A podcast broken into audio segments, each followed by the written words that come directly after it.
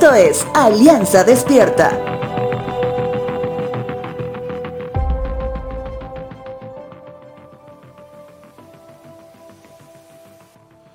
Muchas familias que están acostumbradas a viajar con todos los miembros de la familia, al inicio del viaje hay una euforia por empacar las cosas, la ropa, los juegos, los trajes de baño.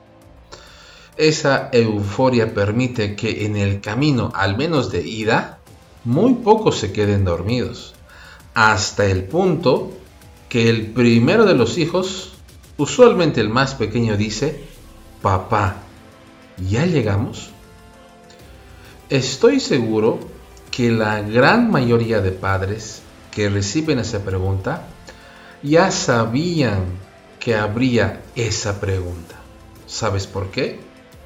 Porque conocen a su hijo y por supuesto, conocen a quién le cuesta más manejar la impaciencia.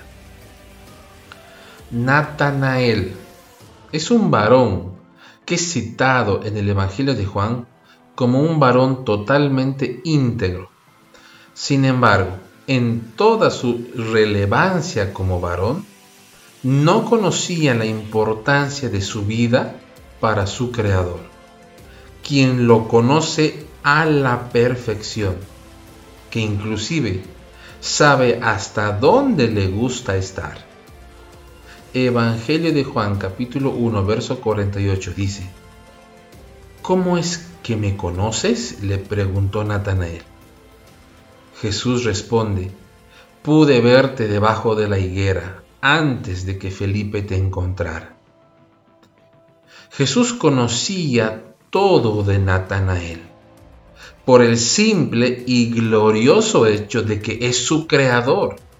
De la misma forma, nuestro Señor nos conoce, sabe hasta dónde llega tu paciencia, hasta dónde llega tu misericordia, y sabes que también Él conoce hasta dónde llega tu fe. Romanos capítulo 12, verso 3 dice lo siguiente. Ninguno se crea mejor de lo que realmente es. Sean realistas al evaluarse a ustedes mismos. Háganlo según la medida de fe que Dios les haya dado. Si hoy estás pasando por un tiempo donde estás lleno de preguntas a Dios, recuerda que Él te conoce mejor que tú mismo. Él ya tiene las respuestas a tus preguntas. Así que acércate con confianza, porque Él es tu Padre, tu Creador.